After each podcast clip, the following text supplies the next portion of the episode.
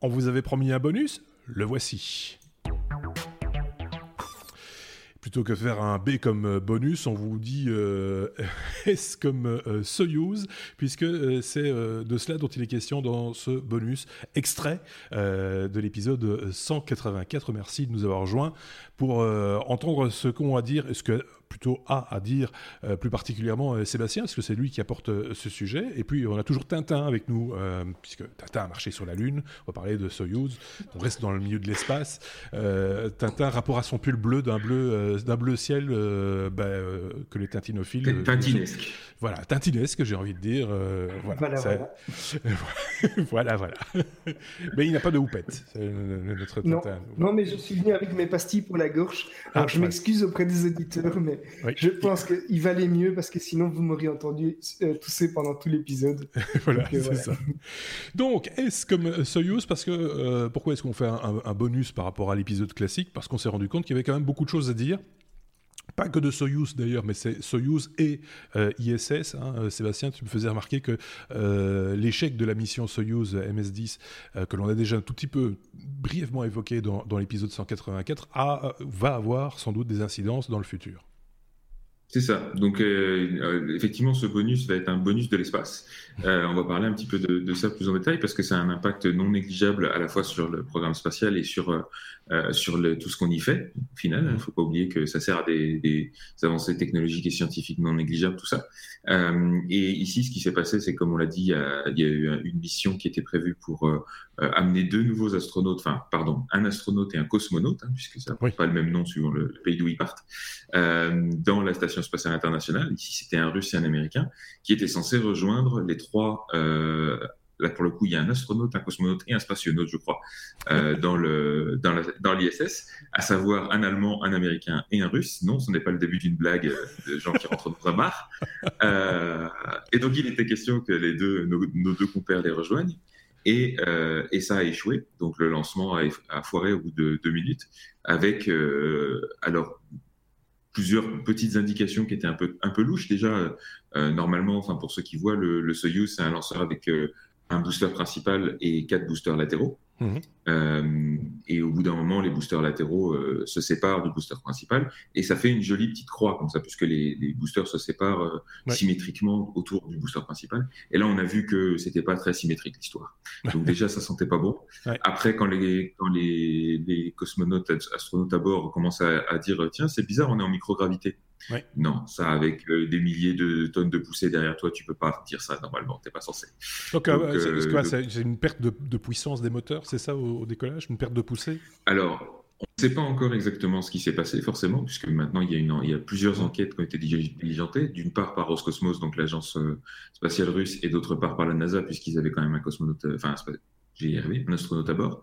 Euh, mais euh, ce qui, a priori, s'est passé, d'après les premières euh, euh, analyses de- de- d'experts, c'est que euh, un des, de ces boosters latéraux ne s'est pas bien décroché, la valve a un peu foiré, et, euh, et donc il est venu percuter le, le, le, le cœur principal. Euh, ce qui l'a dévié un petit peu de sa trajectoire. Et à partir de là, le, la procédure d'urgence s'est mise en route euh, automatiquement. Ouais. Euh, et en l'occurrence, c'est une procédure d'urgence qui n'avait pas encore été utilisée, puisque euh, en 83, je crois, il y avait eu un échec sur le pas de tir, donc une explosion euh, du booster principal qui avait déclenché la tour de ce qu'on appelle la tour d'é- d'é- d'éjection. C'est-à-dire, c'est une tour qui est au-dessus de la capsule et qui est conçue justement pour la dégager de la fusée et la faire atterrir un petit peu plus loin à l'écart du feu. Euh, Donc ça, ça avait marché en 83. Je crois en 75, il y avait eu aussi un accident qui avait aussi déclenché une séparation de capsule un petit peu plus tard. Mhm. Et, euh, et là, c'est un troisième système de secours qui a été euh, enclenché, qui était en fait des petits moteurs sur la capsule elle-même, euh, qui ont permis de la séparer plus tard, parce que là, la, la tour d'éjection avait déjà été dégagée. Ouais. Et finalement, la, la, la capsule a, a fait ce qu'on appelle une, comment dire, une récupération sur trajectoire balistique, c'est-à-dire qu'en gros, elle a, elle a terminé sa course sur sa lancée, euh, ce qui est pas super confortable pour les gens à bord. Hein. Ils sont quand même en- enquêtés une, une petite décélération de 6 ou 7 G. Ouais. Alors, euh, Ouais. ils sont entraînés, hein, ils sont pas tombés dans les pommes, rien du tout, mais ça, ça fait mal quand même. Ouais. C'est pas, super agréable. Et, euh, et accessoirement, et, et du coup, c'était super dur de prédire aussi où ils allaient récupérer la capsule, Ouais. puisque bah, trajectoire balistique, ça veut dire euh, ben elle part. Puis on espère qu'elle va pas aller trop loin, qu'elle va pas aller dans des- sur des habitations ou quoi. Alors, en l'occurrence, elle atterrit au milieu d'un champ au Kazakhstan dans, une zone qui était plus ou moins prévue déjà pour ce genre de, de récupération. Euh, donc les, secours ont mis quelques temps à arriver, mais finalement l'équipage était en, très bonne santé et ils les ont récupérés sans, même passer par la, case hôpital. Ils sont passés à ça de la catastrophe quand même. Hein, euh, quand on entend les détails de, ce qui s'est passé, ou en tout cas de ce qui se serait passé, ça demande encore confirmation, mais, mais, mais euh, c'est vraiment, voilà, on est quand même sur des technologies qui, qui sont, voilà, c'est passé par le chat de l'aiguille, quoi. Mais disons que c'est, on peut le voir de deux manières. On peut, on peut se dire qu'effectivement, euh, c'est quand même une mission habitée qui a échoué et qui aurait pu être catastrophique. Mais d'un autre côté, euh, c'est encore un autre système d'urgence qui a fonctionné parfaitement mmh. euh, et, euh, et des, des, un équipage qui a été récupéré en, en parfaite santé, encore une fois, et sur un lanceur qui a, qui a montré toute sa fiabilité depuis je crois, 40 ans qui, qui tourne. Euh, on en est au 65e lancement de ce lanceur particulier qui est déjà une génération, enfin c'est juste une, une, autre itération d'un lanceur qui tourne depuis super longtemps. Comme je disais, le dernier, le dernier accident datait de 83. Donc euh, c'est vraiment un lanceur qui a montré toute sa fiabilité. C'est le plus vieux lanceur en fonction euh, actuellement, je ne dis pas de bêtises. Hein, euh, voilà, c'est le plus vieux lanceur en, en, fonction et accessoirement, c'est le seul lanceur qui est encore capable d'envoyer des équipages jusqu'à l'ISS. Jusque depuis que les, États-Unis ont laissé tomber leur navette spatiale en 2011, c'était le, tout le monde passait par le Soyuz et payait le prix fort d'ailleurs pour passer par le Soyuz parce que c'est le seul véhicule qui est encore capable de le faire. Quoi. Avec, on, l'attend, mais SpaceX euh, est, sur les rangs euh, pour, euh, pour, pour approvisionner, en tout cas au matériel, hein, ça ils le font déjà, l'ISS, demain en humain, dit-on, on l'attend. et donc là, pour l'instant, il n'y a, qu'un seul, qu'un, seul moyen, qu'une seule, j'allais dire navette, mais c'est pas le mot, qu'un seul oui, objet qui permette de, de, de rallier l'ISS. Et d'en revenir. Et donc, voilà. C'est surtout ça, c'est que, que là aujourd'hui, il euh, faut bien voir qu'il y a une règle qui dit qu'à tout moment, il doit y avoir au moins une capsule Soyuz arrimée à l'ISS pour pouvoir faire une évacuation d'urgence si jamais il y a des débris ou, des choses comme ça. Euh, donc aujourd'hui, il y a déjà euh, celui qui a la capsule qui avait amené les trois, les trois personnes membres d'équipage qui sont déjà euh, qui est toujours arrimée, mais il y a une date de péremption sur cette petite chose-là, ah euh, ce qui fait qu'elle doit obligatoirement redescendre sur Terre d'ici fin décembre normalement. Sinon, après, le, il y a certains éléments de carburant qui, qui, qui passent leur, leur zone de, de, de, validité, etc. Donc, elle est obligée de redescendre. Donc maintenant, la question qui se pose, c'est comment on va organiser tout ça d'un point de vue logistique puisque de toute évidence, il y aura une enquête qui va devoir euh, mener ses, conclusions et voir est-ce qu'on sait résoudre le problème rapidement. Si c'est pas le cas, il va falloir voir qu'est-ce qu'on fait avec les astronautes qui sont déjà euh, dans l'ISS. Euh, soit on les redescend avec la capsule qui redescend fin décembre, auquel cas la station resterait vide, ce qui s'est pas produit depuis le courant de la construction de l'ISS ce serait assez. Euh, allez, la, station peut fonctionner en mode autonome et contrôlée depuis la Terre, mmh. mais, euh, mais quand même, ce serait assez dommageable. Et surtout, ça aurait un impact non négligeable sur les fameuses missions dont tu parlais, à savoir que euh, les, les Ricains sont en train de développer deux nouveaux véhicules pour prendre le relais du Soyuz à terme. Mmh. D'un côté, le Crew Dragon de SpaceX, et de l'autre, le, le Starliner de Boeing. qui sont tous les deux censés à, terme permettre aussi d'amener euh, des astronautes vers l'ISS, mais qui sont pas encore prêts. Et d'ailleurs, les vols de test ont déjà été retardés. Donc, ils étaient, il y avait des vols de test non habités qui étaient prévus pour décembre et qui ont été repoussés à janvier, ce qui a repoussé d'autant aussi les vols habités qui seront là pour le coup pas avant l'été 2019. Mmh. Donc, le, les capsules américaines sont pas encore prêtes. Donc, de toute évidence, il va falloir trouver une solution dans les mois qui viennent sur comment on fait. Euh, l'autre solution, ça va être de prolonger la mission des, des, astronautes qui sont déjà dans l'ISS, euh, sachant qu'il doit y avoir quelqu'un pour accueillir les nouvelles, les nouvelles capsules de toute façon. Euh, et il y a toujours un espoir que l'enquête se termine assez vite et qu'on dise que bon, c'était un one shot, c'est arrivé une fois et on a trouvé pourquoi. Euh, et donc il n'y a plus de risque. Mais bon, c'est pas le moment pour, pour Roscosmos qui, qui a déjà d'autres soucis.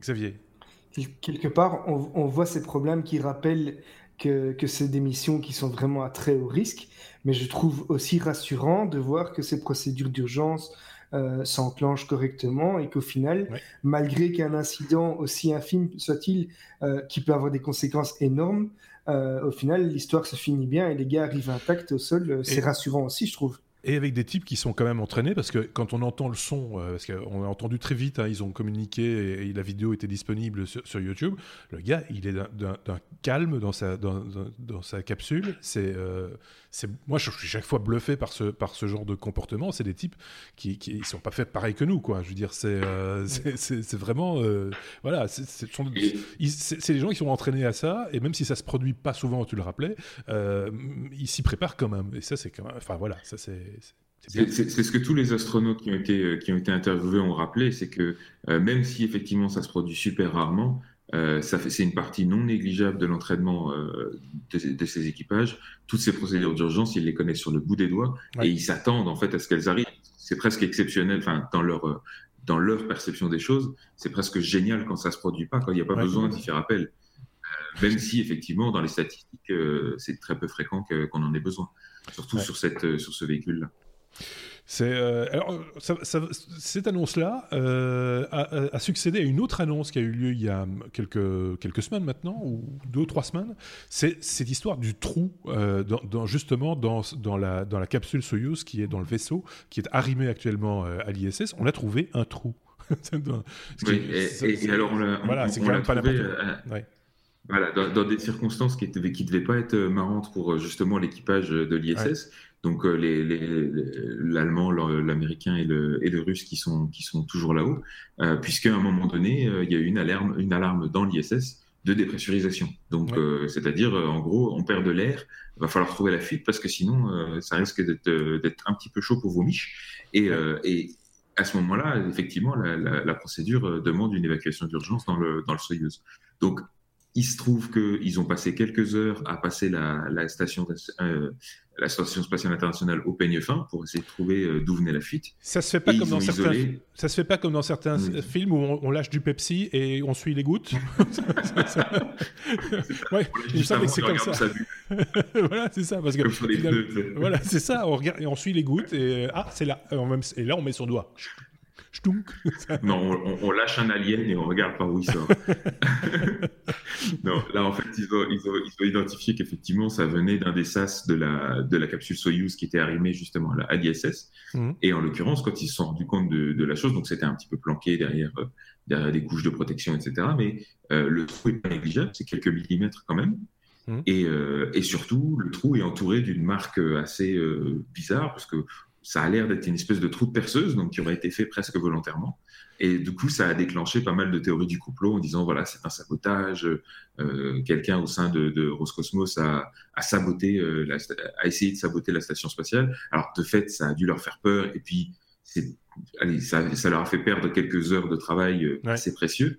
Mais, euh, mais au-delà de ça, il n'y a, pas eu, a pas eu mort d'homme. Ils ont bouché ça, je crois, avec une espèce de mastic adapté. Oui, c'est ça. Ils, euh, ont l'équipement nécessaire. Mais euh, pour, pour, être très clair et pour que tout le monde comprenne bien, le trou avait été réparé. Hein, et, cette réparation n'a pas tenu dans l'espace. En gros, c'est ce que j'ai entendu.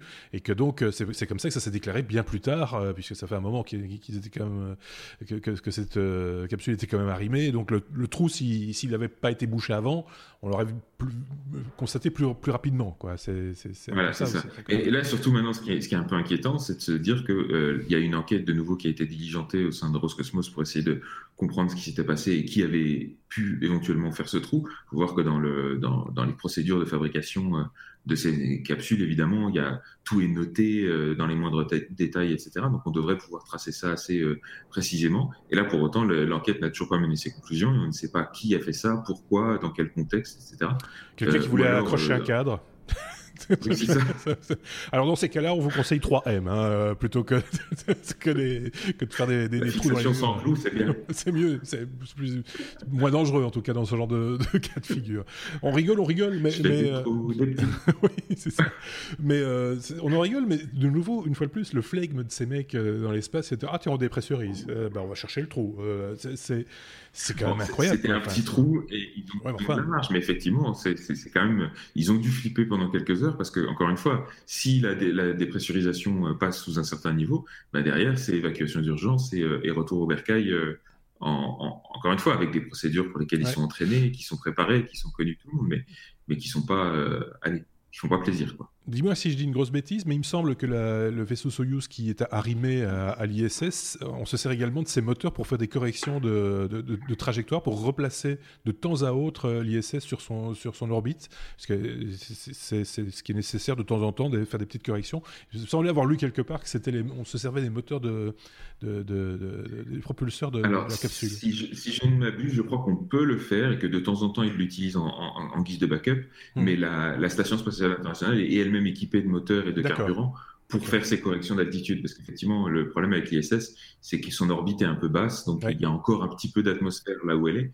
Et donc, de temps en temps, il faut la remonter un petit peu parce qu'elle a tendance à, piquer du nez. Donc, euh, et ça, ça fait partie aussi des choses qui inquiétaient un petit peu les gens, de se dire que si on n'a plus aucun astronaute dans l'ISS, dans comment on va faire ces corrections d'altitude? Alors, encore une fois, on peut les faire depuis la Terre. Euh, en tout cas pendant un certain temps. Euh, y a, après, il y a des problèmes de maintenance et des problèmes de contrôle et de, et de vérification des équipements, mais, euh, mais dans un premier temps, on peut quand même les faire depuis, depuis, euh, depuis la Terre. Voilà, Durée, durée, de vie de, encore de, l'ISS, euh, parce que là aussi, euh, apparemment, Trump n'a plus envie de trop de payer pour, euh, pour d'autres pays qui participent par ailleurs hein, à l'ISS, et donc finalement, on pourrait le privatiser ou le jeter à la corbeille. c'est dans les papiers ou pas? Heureusement, l'ISS n'est pas qu'un projet américain, de loin. C'est mmh. vraiment un projet complètement international. Faut bien voir. Enfin, y a, y a, en fait, c'est un gros Lego, c'est un gros module, un gros des modules qui sont collés les uns aux autres et qui sont chacun euh, financés, euh, euh, alimentés et, maintenus par, par des pays différents. et donc, il n'est il est pas le seul à avoir son mot à dire là-dedans. Mmh. Et j'ose espérer que, que l'ISS va encore, encore quelques petites années devant elle. Ça va pas, ça va pas traîner très longtemps. Et, mmh. et c'est pour ça aussi, je pense que les, les, nouveaux véhicules habités des Américains vont être, vont être importants pour une éventuelle future euh, station spatiale euh, internationale qui pourrait remplacer l'ISS actuelle. Mhm. Mais, euh, mais ouais, de toute évidence, ça ne va pas durer pendant encore 10-15 ans. Il va falloir faire, faire des choses pour remplacer. Ok. Trump, avait supprimé le financement de l'ISS et, si je ne me trompe pas, il parlait de, de l'abandonner petit à petit aux alentours de 2024-2025. Oui. heureusement, il sera peut-être plus là, j'espère, parce que et dans et, dans le, et dans la suite, euh, il nous a il nous a saoulé avec sa Space Force et, euh, et avec euh, avec le financement sur les, les, missions lunaires, etc. Donc bon, on n'en est pas là. Par contre, ce qui est plus inquiétant de l'autre côté, et ça c'est c'est aussi à souligner, ça, ça, ça, ça, tombe un petit peu dans les mêmes périodes, c'est qu'il y a un rapport assez accablant qui est sorti d'une agence qui a audité un petit peu les contrats de Boeing euh, qui est en train de travailler sur le SLS, le euh, Space Launch System, c'est-à-dire la tentative de la NASA pour faire des missions d'abord vers la Lune et puis à, terme vers Mars. Mhm. Euh, et ce rapport souligne le, le, le massacre euh, total que c'est ce projet pour le, le, le contribuable, à savoir que le projet a déjà accumulé trois, trois bonnes années de retard dans la vue. donc il était censé avoir le, premier étage prêt pour 2017 et il ne sera pas prêt au mieux avant 2020. C'est un système avec euh, deux lanceurs, hein, si je dis pas de bêtises, c'est un système avec deux lanceurs. Euh, on, envoie d'abord une capsule habitée, puis ensuite euh, le, un, équipement accessoire qui va aider à propulser l'ensemble vers, vers la Lune. Il me semble que j'avais vu ce, ce, principe, entre guillemets, décrit dans je, une vidéo. Je ne me souviens plus du profil exact, mais effectivement, il y a, c'est pas, c'est du même acabit en termes de puissance la Saturne 5 d'Apollo. Donc euh, on, est, on, est, sur des gros, sur un, bon gros lanceur à papa. Mhm. Euh, et donc de fait, il y a des nouvelles technologies là-dedans. Et, c'est sûr que ce genre d'innovation n'est pas, n'est pas évidente. Mais là, ils ont quand même déjà bouffé euh, pour 9 milliards de budget, je crois. donc ils sont à, 200, 215% d'explosion du, budget, un truc comme ça. Trois ans de retard et c'est pas encore fini parce que on le sait, ces projets-là, plus on avance dedans, plus on se rend compte qu'il y a des trucs qui vont pas. Donc, euh, donc là, ça commence à sentir mauvais. Et surtout, ce qui est bizarre, c'est que c'est Boeing qui fabrique, Boeing, euh, entreprise américaine s'il en est, hein, mmh. euh, et, et, de façon assez régulière, ils ont des reviews de la NASA par rapport au contrat qui mmh. sont élogieuses. Donc, il n'y a pas de problème, tout va bien, tout se passe bien. Mais non, tout se passe pas bien. Enfin, euh, L'argent, il est jeté par les fenêtres, le management, il est catastrophique, le projet, il et, va nulle et part. Derrière, et derrière, il y a les, gens de la nouvelle économie, comme on l'appelle, hein, les, les Musk et autres Bezos, qui, euh, qui viennent avec d'autres modèles de, de, management, d'autres façons de faire, et qui, qui, qui poussent, euh, qui poussent fort derrière. C'est le modèle économique de Tesla à la base, enfin de Tesla, pardon, de SpaceX. C'était de dire, là où Boeing a, a pris pour habitude de fonctionner avec des couches et des couches de management sur des, des dizaines et des dizaines de, de sous-traitants qui fabriquent euh, jusqu'à la moindre petite vis dans leur côté, euh, avec tout ce que ça implique de, de, de surcouche. Hein.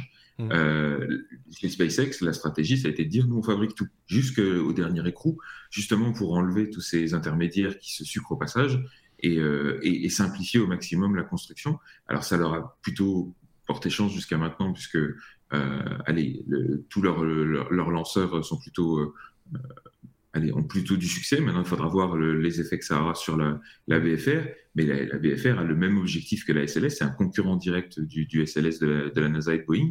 Donc, euh, à voir au final, est-ce que la stratégie euh, publique, gaspillage d'argent public, etc., ou la stratégie privée euh, optimisée et, et, pragmatique aux petits oignons va gagner. Mais là, pour l'instant, c'est mal barré.